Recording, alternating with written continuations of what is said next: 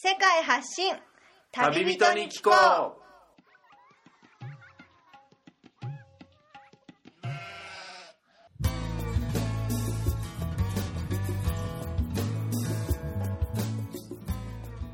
この番組は世界各地で出会った興味深い旅人や現地在住の日本人にざっくばらんにインタビューをしていくトーク番組です。さて今日のゲストからは一体どんな話が飛び出すのでしょうか？今回は分割した前回からの続きとなっています前回をお聞きでない方はそちらからお楽しみください細いのと厚いのと太いのといくつか見ますね麺類をやっぱ中華系の場所だとよく食べてますよね、はい、多いと思います。はい、中華系以外だとミンさんが好きなの他にどんなのがあー、なんでしたっけ？ちょっと名前が。あ名前が マレーシアの食べ物で、あでも一番代表的なのはやっぱカオマンガイカオマンガイ？チキンあチキンライスチキンライスですね。はいえーあれもやっぱりみんな食べますよね。あ、そうそう。もうチキンライスを絶対食べますよね。どこでも。はいまあ蒸し鶏をあの蒸したスープでご飯を炊いて、そこの上にあの鶏を乗っけて、まあソースをかけて食べる。そうですね。うん、あれもまあ大好きですよね、みんな。なんかダックライスとかもあるみたいで、ラックライス？あの、ダック？あ、ダック、はいはい。はいはいそういうなんかご飯とおお肉と一緒に食べたり合わせて。そういうのが多いんですねそうですよね。うんご飯もちょっと日本と違って、はいあの普通のご飯もあるんですけど、はいあの何でしたっけ？ココナッツミルクを入れはいて作ったご飯とかもあるので、そういうのも結構好きですね。あ味がちょっと違います。そうなんですか。はい。それはどんなのと合わせて食べるご飯ですかね？名前がちょっとあのいろんなそのシンガポールの屋台とかに行くとホーカーセンターに行くと、はい。こうやって野菜とか選んで、ええ。マレー式の料理なんですけど、はい。あのおかずとかを選んでああ、梨チャンプルーですかね、はい、そしたら。ナ。シゴレンかな？ナシゴレン違うナシゴレンだと、まあ一応日本語で言うとチャーハンみたいなこと。あちょっとじゃあナシゴレンじゃないんですけど、はい。マレー系の料理マでレー系もよくありますよね。いろんなおかずが置いてあって、はいそれを選んでご飯と一緒に売ってるところがあるそれがね、梨チャンプルーっていうあ梨チャンプルーです。マレーシアでよくあるんで,、でチャンプルーっていうのが盛り付けで合わせて食べるみたいなことで、はい、確かそうですね。はい、うん、そのココナッツライスが大好きです。ああ、それでココナッツライスがあるんですね。はい。うん、マレー系の料理もいっぱい食べれますよね、ほはい。あと他のイスラム系のインドネシア系の食べ物もねよくそうですね。見ますしあの鶏を串に刺した焼き鳥のサテとか、はい。よく見ますね。ガドガドとかも見ますね。ああはい見たことあります、はい。ガドガドもなんて言ったらいいか、まあ、インドネシア料理とマレー料理と中華系の料理がたくさん本当シンガポールでは食べれますけど今ちょっと前に話に出たあのミンさんが言ってたホーカーズはい、をちょっとリスナーに説明した方がいいですね。ホーカーズってあの名前の意味はちょっとあでも場所で場所っていうか、まあ、屋台街ってことですよね食べれる。あはいそうですね。なんか、うん。そのローカルの人がいつもあのあまりこっちは家で作って食べる文化がそこまで強くないので、はいはいはい。大体あの買って食べるみたいんですけれども、あのローカルの人が住んでるとこどこどこにもそういうありますね。屋台があって、うん。例えばあの政府の住宅のはい。あの HDB って言うんですけれども、はい。そのそのアパートみたいなところで、そう1階にあのそういうの放課センターがはい、あったりしますね。それであの住んでるそこにす近くに住んでる人がそこに来て食べれるようあに、ー。はい、じゃあ結構そういう給料が高い政府で働いてるような人たちと普通の庶民の人たちも包括で食べるものは同じってこと？をそうですね。うん私もいろいろ行ってみたんですけど、え。まあ住宅街だけじゃなくて、あはい。のオフィス街にも他数があってねどころどころに全部いろいろあるんですけども、はい。メニュー自体はそんなに変わらない気がします。うん。なんか中華の料理とか中華料理が本当に多い。あとはあのマレー系の料理、はい。あとインド料理もああ見ますね。ローティープラッターとか、私もひとときすごい好きだったんですけど、うん一瞬ですごい太っちゃってやめた。そうなんですか。いや インド料理ってはい。実は肉をそんなに使ってないのに、はい。結構太りやすいって言われるのあれやっぱ油らしいですよ、はいなんかあの油分が結構多い。そうですね。フライのものとうん。かカレーの中にも結構はい。油を使ったりとか、はい。あやめたんですね。一瞬すごい一週間でもああしばらくハマったけど、はい。それをインド人に言ったら、はいちょっとそんな毎日食べちゃいけない。あそうなんだインド人自体も？健康に良くないからって。そうですか。意外とインド人本当ベジタリアンの人多い中で体格いい人多いのはやっぱだからそういうことなんでしょうね、はい多分そうです、うんただインド料理もいろいろあってそうやって脂っこいものだけじゃなくてあの、なんだろうその野菜を茹でてあのおー。作ったものとかもあるみたいそうですけど。そうカレーだけじゃないんですよね、はい。日本人が想像する。でもやっぱりよく食べちゃうの。は そういうカレー系の。カレーの油を使ったスパイスの、うん。その最初の頃ちょっと話が出たリトルインディアって呼ばれるはい。エリアがあるんですよね、はい。実はその名前の駅もあって、はい。はい。リトルインディア駅から降りるとそこはもうシンガポールの普通の街並みが広がってない、はい。ザ・インドの街並みが広がってる一部のところがあるんですよね、はい。そこの近くに前いたんですか？そうですね。毎日通ってますね。あのそのリトルインディアという駅もあ,、はい。るとおっしゃったんですけど、はい。あのその次の次の駅にああ住んでるのでじゃあインド人も同じぐらいの数を見ると、はい。そうですか。たまにはもっと一番見るのはインド人 インド人って言っても僕が聞いたのはあのデリーとかその北インドの人じゃなくてこっちの方に来てるのは南インドタミル語を使う人たちとかはい。なので実際にヒンディー語を使ったりとか、まあ、宗教も結構南だとキリスト教の人が多かったりとかあそうですか？はい、まあまあインドの人もいるでしょうけどだから自分たちがもう実際のインド人とちょっと違う言葉も違ったりしてるっていうのは聞きましたね、あうん。そこまでは知らない新しい情報です。あとはあのアラブストリートはい。と呼ばれる場所が、はい。あれはどの辺にありますかね？ブギスっていうところの駅,、駅の近くで、まあ、セントラルの方にあのはい。いるところなんですけども、はい。最近一番人気のあるスポットですあそうなんですか。その辺りがはい。へえ食べ物もそのアラブの人たちのそうですね。アラブ系の食べ物もよく見たりしケバブますねとかもちらほら見ますもんね。トルコ料理とかも、うん。はい、アラブだけじゃないかもしれないんですけどい。ろんな、はい。はい、そうへいう。えあとはやっぱりチャイナタウン。チャイナタウンはい。ありますよね。今だと本当に旧正月まですごく 飾り付けとかいろいろな出し物が置いてあって、はい。それも駅がチャイナタウンという名前の駅があってほんそこに行くと本当に本格的なもう中華だ中華の。そうですね。ね。なんか中国人の同僚もうん。何かさっきみたいに何人かいるいるんですけど、はい。あのみんな多分チャイナタウンに行って食べるのが一番好きそうなんですね、はい、意外とそこは僕も昨日行ってみたら、い。日本人の観光客もねあのツアーとかで来てたりとか、はい。マーケットとかであのいろんなのも見れるし中国人にとってはこっちやっぱり中国系のあの中華系の食べ物がやっぱ多いんですけど、それにしてもやっぱりチャイナタウンにしか売ってないものとかもあるらしくてそうですか。はいみんなそこに行くのは好きですね。値段も割と安い方です。そうなんですね、い、やだからそういういろんな文化人種の人たちがそれぞれ専門的にいるというか売ってる、そういうエリアがあってはい。でシンガポーリアンっていう人たちが一応まあその国の長というかいや面白いなっていうふうにねそうですね見えたりしますね。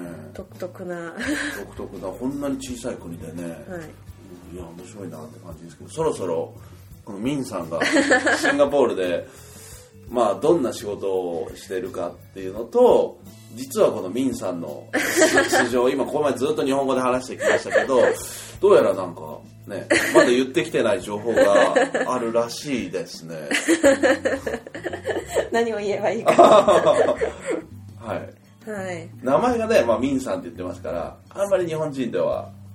そうですね。私、はい。日本にあのあのさ4年前まで住んでたんですけど本当は韓国から来て日本であの勉強を、はい。あの5年くらいしてでその後オーストラリアで2年間はいバックパッキングをしおてワーキングホリデーです。でそれからシンガポールに行きました。ああなるほど。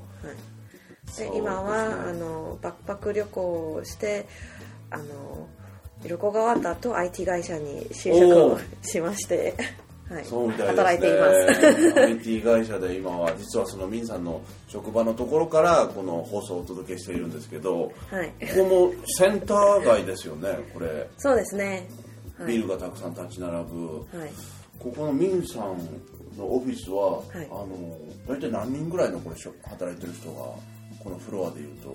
あこのフロアだけはちょっと100人ならないくらいであすかね。でもそれぐらい、うはい、全部で4 4 1112 4回使ってますね、えーはいそうですか。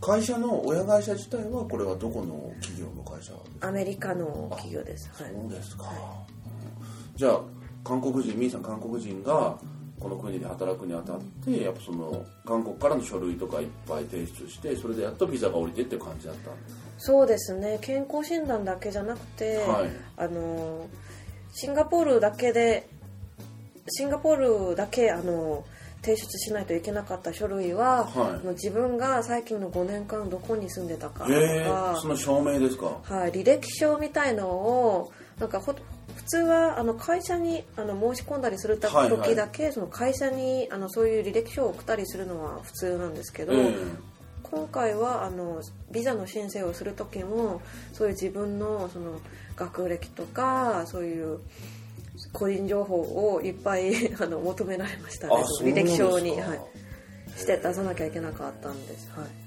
オーストラリアでねワーキングホリデーで仕事する時とか全然そこまでないですもんね。はい、でそれでなんかヒドンバリーキャラバンパークとか、ええ。そうやって住所を書いてましたね。そうですよね。キャラバンパークいキャンろんなキャラバンパーク。キャンプ場の名前を書くだけでも終わりとか、そい。れがちゃんとねああちゃんと5年間の過去のを示せとか、うん、それで全部あのバックグラウンドチェックをするみたいです、そうですか？それでちゃんとこの人は信用できると思った人にビザを下ろしてじゃあ働いてくださいと。みたいですね。うん。じゃあお金は全部シンガポールドルのお金を給料としていただいて。私はそうもらっています、はい、でも他の人はどうなっているのかちょっと、ああ、はい、人によって違うかもしれません。うん。大体シンガポールドルで。でもなんか最近会ったオーストラリア人の人だったんです、はい。あがいましたけどあの彼もアメリカの会社で働いていて、はい。給料は US ドルでもらうってへ言ってましたね。え、はい。まあ、会社によって違うのかもしれないですけど、はい。じゃあそれもしかしてこの国で働いてるってなるとミンさんが住んでる家の家賃も会社がちょっと負担してくれたりとか。そういう会社も結構ありますね。ですか。でも私の会社は負担してくれないんですけど残念ながら。っていうと気になる家賃事情とかね。はい。どのぐらいの1ヶ月値段で暮らせるもんなのかなって。まあピンキリだと思うんですけど。そうですね。こっちだとやっぱりあの私みたいに家族がなくあの一人暮らしをしている、はい。はい。人だけで言うと一人で部屋を使う場合は、はい。一番き一番安かったのは、はい。多分700600ドルぐらいからもあるみたいんですけどうん。そういう家からあと一人部屋ででもなんだろう2000ドルまで行くあの部屋もあるみたいですね。1ドル80円ですからちょっと高いですよね、はい。やっぱりそでんなぐらいいっちゃうと。やっぱりあの政府のあのそういう住宅だと、はい。そのコントロールされてるのコンでトロール？はい、その値段が決まってるみたいですへねえ部屋に値段が決まってるんじゃなくて家以はい。降の,、あの家賃とかそういうのがちょっと決まってる厳しく管理されているのであと施設とかもちょっとそういう政府の住宅はあの基本の施設しか施設しかあのないんですね。あの、はい。例えばコンドミニアムだったらはい。あのプールとかついてるんですけれそうどもですねトレーニングジムとか、はい、その政府の住宅とかだとそういうのがないのでちょっと値段が安くなるんですけれどもコンドミニアムコンドミニアムの場合だとあのあの普通のトイレをトイレとかキッチンをシェアする部屋で1000ドル前後しますね。ただその部屋の大きさがすごいちっちゃいです。あコンドミニアムでも狭い？コンドミニアム特に新しいあの新築のあの場合は本当に狭いですね。そうなんですか。これくらいの大きさで日本のエアよりも狭いですね。それで月1000ドル？でトイレトイレとトイレとあのキッチンをシェアする、あそうですか。うん。家賃事情がそれ聞いたらかなりやっぱ大変ですね。1000ドルって言ったら8万円前後ってことですよね、はい。オーストラリアよりも高い気がします。なぜかというとオーストラリアの家は、多分シンガポールよりも大きいですね。そうですよね。多分ここの国は面積がないっていう問題ですかねやっぱり、はい。そうですか。でもその分やっぱ IT 会社働いてたらね日本よりも給料がいいんじゃないかなとかなんか思っちゃいますけど。給料はそうですね家賃のこと考えなかったらいいかもああしれませんね日本の場合はあの大きな会社とかはあのあの家賃あの一部をくれるとこもはい。ね、ありますよね。はい、ありますけどあと量があったりするんじゃないですか。でもこっちはそうならない場合だとちょっと給料が日本より多い多いとも言えないかもしれないです。けど同じくらいか少し多いか。ただあのいいのは税金があんまり、少ない。はい、払わなくていいですね基本。ええで1年まとめて払ったりするんですけども、はい。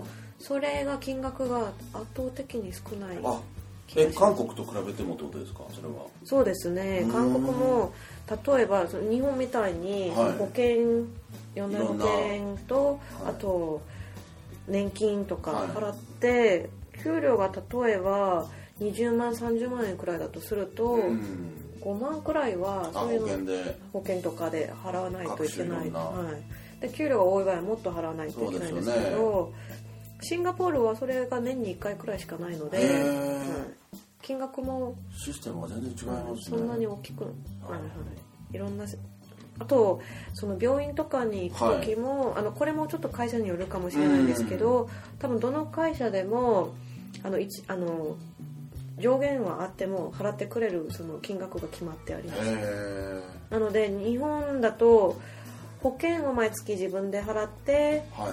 あのまた病院に行く時もあの一部負担自分で自己負担が発生するんじゃないですか、うん。でここは、まあ、本当に病気でいた場合はあの全額大体負担してもらえるので、福利厚生がいいですねそれは、はい、もう一つ聞いたのが銀行の金利も日本よりもかなりいいっていうふうに。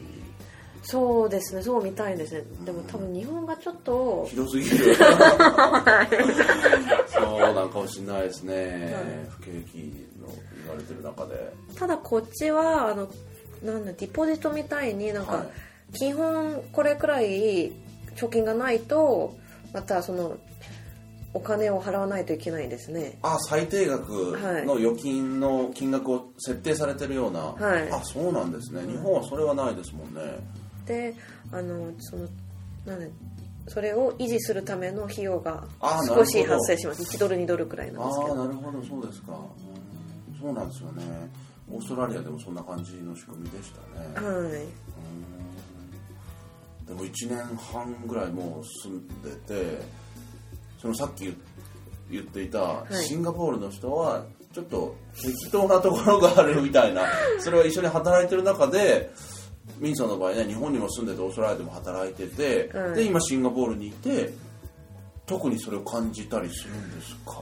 そうですね。一概にみんながそうとは言えないんですけど、やっぱりそういう人の割合が多多いとおあの感じますね。IT 企業とかでも例えば9時に仕事が感じますね。9時に9時に始まるとかでもちょっとはい。結構ルーズに。ちょっと自営業の人は私もあんまり知らないのでわからないんですけども会社だとそういうコータが決まってあって、ええ外国人を雇いたい場合せめて何何割以上はシンガポリアン人が、はいはい。になっていないとダメっていうそういうのがありああますね。そうですか。でそれが法律で決まっていて、はなのでシンガポリアンは割とあの仕事を簡単に見つけられるあの仕組みなのでい、はい。あのちゃんと時間になっても来ないシンガポリアンも多かったりしますね。そうですか。であとランチもすごい私ははい。最初日本チームで働いてたので、ええ。1時間だけきっかりこうやって守ってたんですけど、はまあ、仕事の特性上またそういうの決まちゃんと決まってたんですけどはい。あのシンガポリアン人見ると多分2時間3時間いなかったり 本当ですか？PR を持っている人は、はい、その PR って永住権者とか、はいはいはい。中国から来て永住権を持っている人はそんな感じで働いているのをよく見ます。そうですか。はい。それで許されるんですね。そこまで厳しくあのいちいち言われない感じですね。日本人の上司がいる場合はちょっとまた話が違うと思うんですけど、はい。まあ、最低限のことだけやんなきゃいけないことをやってればまあ休憩2時間とか言ってても。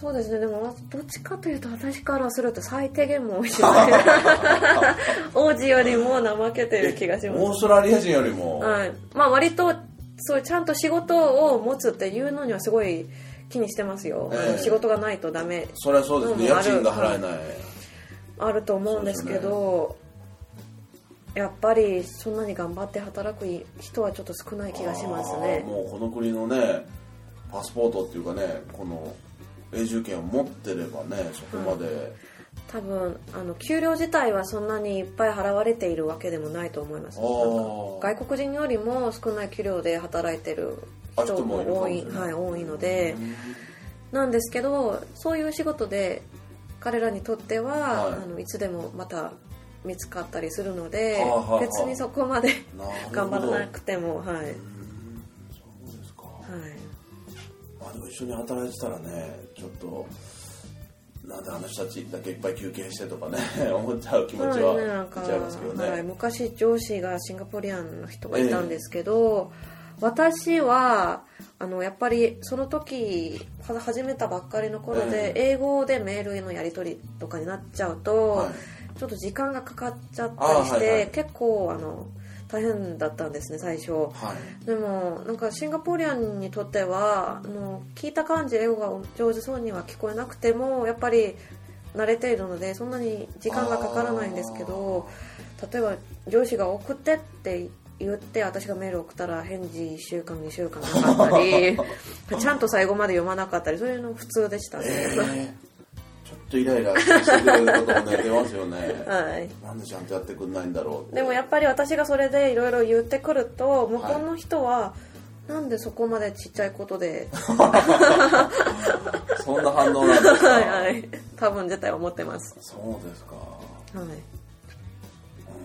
いやちょっとうん なんかほね自分の国じゃないとこでね働いてるとでもその国のルールだったりまあそういうので疑問を感じることはあってもねそのままやらなきゃいけないふうに。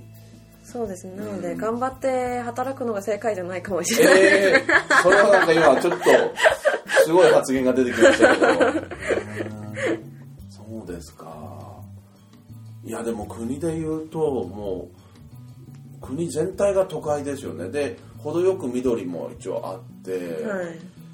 まあねお店もユニクロとか H&M とかもう本当に食べるところもね外食できるところも日本食のね食べれるところも十分いっぱいありますしはい。都会的な暮らしが好きな人はあの全然住んでいられそうですよね。そうですね。あのちょっとあの食べ物とかあの、はい。やっぱり多い割には、うん。本場の味ではないかもしれないんですけあどーまあ。でもやっぱりはい何でも手にうん簡単にはい入りますね。なんか日本のものとかうん。韓国のものとか、は日本のスーパーもいろいろたくさんあるんですけども、はいはい。普通のローカルのスーパーに行ってもいっぱい置いてあり。いあますそうですか、はい。うん。韓国のその焼肉とかそういう美味しい店とかもじゃあ中には。そうですね。はいありますね。なんか若者が遊ぶクラブも結構あるとか聞いたりしましたし、はい。うん。なんか日本人で駐在員だったり、はい。まあ、こっちの会社のあれで来てる人はもうシンガポール気に入ったら日本にもう戻りたくないみたいに言ってる人も。そうですね。中大員だったら絶対そうなるああそうなはりなるぐらい、い、はい。うん、でも唯一、まあ、日本とちょっともう物足りないっていうかあのゆちょっと聞いた話だと日本だと春夏秋冬の四季があって、はい。服装を変えたりとか、はい。食べ物もねその季節のっていうものが出てくるけど一年中シンガポールだと気候がそこまで変わらず。そうですね暑いままですねいつも。うんはい。ミンさんその韓国だったらねちょっとな冬が寒かったりすると思いますけどこの夏ずっと暑いところで気候はどうですか、気候は、はい。まあ、私はまずシンガポールに来る前にオーストラリアにあの暑いところにずっといたので、それは慣れ慣れてはいるんですけども、やっぱりちょっと懐かしいと思ったり寒い、はい。そうですよね。しますね。うん。なんかさ桜とか、あのはい冬になったら雪とかうん。特に私韓国だと雪がソウルは日本よりも東京よりも来るんですけども、はい。はい。ちょっとそういうの懐かしいんですね。そうなりますよね、はい、あとなんかちょうどなんか春とかはい。気になったらちょうどいい感じのその涼しさ。はいはいはい。そういうのが懐かしい。ああそうですね。一年中結構蒸し暑蒸し暑いとね、はい、ここはすごい寒いかあのビルの中に入るとすごい寒いかで。外に出るとすごい暑いか。両極端、はいじゃあ中と外で夏と冬じゃないけど夏と秋ぐらいか。そうですね。なんかそういうちょうどいいやつの涼しさを経験できるのはあまりないですね。うんまあまあそれはないものねだりになってきちゃいますけどそうですか。でもまあまだしばらくはシンガポールで働いて、ね。ミーさんのここれから先も。はい。はい、ということで。でもそんなミンさんに最後にあの私がシンガポールに来たらこれだけは経験してほしいっていうおすすめポイントをリスナーに紹介してくれたらなとおですすめポイントですか、はい。あの観光でですか？観光でもいいですしあの食べ物でもいいですし一つこれだけは経験してほしいっていうものを。あーやっぱり食べ物ですかね？あのこっちのそのはい。放課のその食べ物はやっぱりここでしか経験できないものですね。すね。あのさっきあの言ってたその観光ススポットも結構私は好きだったんですけど、多分そういう夜景とかは本当は香港とかに行ったりしてもなんか都市の、はい、夜景としていろいろあると思うんですけど、食べ物のこうやってあのマレーフあのマレーの食べ物とかあの東南アジアの食べ物がたくさん、うん混あのじって、はい、ローカルフードとしてまたうん少し変わってますのうで、ん。一番あのうん。経験してあのおすすめできるものだと思います。何より安いですしそうですね。あれでお腹壊すっていう人もね旅行者でも全然聞かないですよねシンガポールだったら。あーにあります。たまに、まあ、そういうこと言うとリスナーが、あの驚いちゃうので。シンガポールはね全然問題ないですよ。慣れてきたらはい。ちょっと途上国の、ね、小汚いとことか治安が微妙なとこ行ってから僕みたいにシンガポール来るとなんか日本にいるのと変わんないぐらいの感覚っていうか。そうですね。治安だけはすごくいいいいですですよね、い。だから本当にうん日本人の中高年のね観光客のツアーの人もねたくさん来てますし、そうですね、まあ、若い学生の人とかも本当に来れる幅広いそうですね。国だなと思いますけども、はい。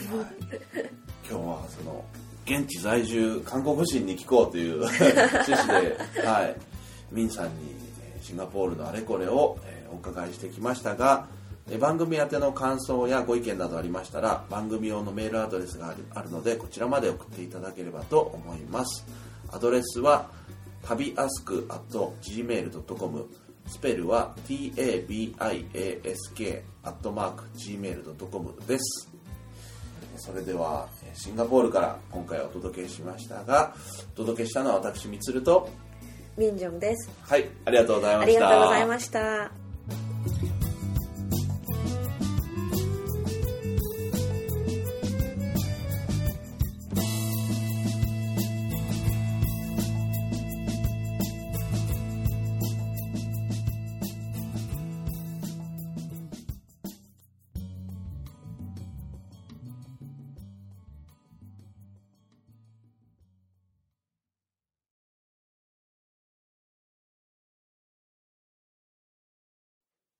それでは本編の放送が終了しましたが、まあ、ここで打ち明けてしまうと、まあ、ミンさんとは2013年になりますかね。はい。そのオーストラリアのワーキングホリデーで僕もあのあっちに滞在していた時にお会いしてたんですね。はい。はい。あの西オーストラリアとあはい。とノーダンテリトリーですか、ダーウィンのその間くらいですかね、はい。あの北の方であの、はいあのカナナラというちっちゃいタウンで会いましたね。会いましたね。実はそこで同じ職場でねあの働いてた時もあって、そうですね。はい、キャンプ場で泊まりながらはい。あれは何の職場って言ったらいいですかね。ファームのあファームのシェッドですね。そうですね。まあグをするところ。そうですね。その野菜野菜というかまあ果物のメロンとあのバターナッツと呼ばれるねはいかぼちゃを、まあそのしまう出荷する工場っていうかパッキングシェッドって言われてるとこで一緒に働いてた時がありましたね。はい。懐かしいですね。今考えると一緒同じところで働いて同じところに住んでたんですね。いやああそこに住んでた日本人とかねイタリア人フランス人とかキャンプ場でいっぱいいましたけどはい。ワーキングホリデーって本当若い時にね30歳以下。で今度35歳まで伸びるとかいう話もありますけどあれはやっぱ経験してみてよかったですね、はい。一番あのあの幸せに過ごしてた時期あそうなんですか。と思います。はい。え幸せなそんなボーイフレンドがいたとかそういうことなんですか？それだけじゃなくて。はい。実はそんなことがねありましたね。僕も見てましたけど。でも確かになんか若くて、はい。なんかいつもなんか旅行ができるそういう状況だったのであのすごい幸せに暮らせたんじゃないかと思います。あの自然もあの私がその年になるまであの一度もそこまで綺麗な自然を見たことがなくおてあと特にカナナーラはどっちかというとちょっと砂漠に近いところじゃないですか、はでそれですごい独特なあうん。の個性のあるところなのでね。あと夜になるとすごい綺麗にあのあの星とかがたくさん見れて、はい。あのテントの中ではい。寝ながら 星を見て、ありましたね、はい。でもカンガルーがキャンプ場にねぴょんぴょん飛んできて食べ物をね外に置いて取っちゃったりとか 変わったこともありましたね、はい。うん、まさか今シンガポールでね皆さん働いてるとはっていう感じで。ただなんかシンガポールも意外と見れます。あのは今家にあのはい。ベランダがあるんですけど、あー。昔カナダラにいた時もたまにテントの上にこうやってトカゲが、ああそうなんですか。通ったりしてたんですね、はい。今もたまにたまに。見ます、はい、ベランダに。住んでます。ペットです。あそうですか。いやー懐かしいなって感じしますけど。はい。あじゃあまだしばらくシンガポールいるってことはこの番組聞いてるリスナーがね、はい。ミンさんにちょっと会ってシンガポールいろいろね観光一緒にしませんか？みたいな人がいたらはい。連絡とかしてみても大丈夫ですか？そうですね。はい。あじゃあ、はい、私はあまり友達がいないので、でもねこんだけ日本語が上手に話せてね。い、いやいやいや。いっぱいおすすめポイントも知ってますから。じゃあミンさんの連絡先、はい。Facebook とかでもはい。あの番組のブログに貼らせていただいて。はい。はい。はい。いやまあまあ。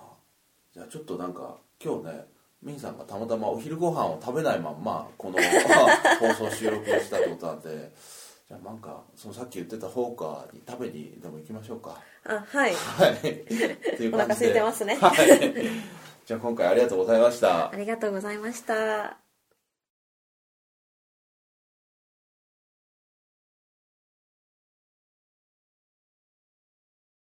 この番組はバックパッカーを応援するたびたびプロジェクトの提供でお送りしました。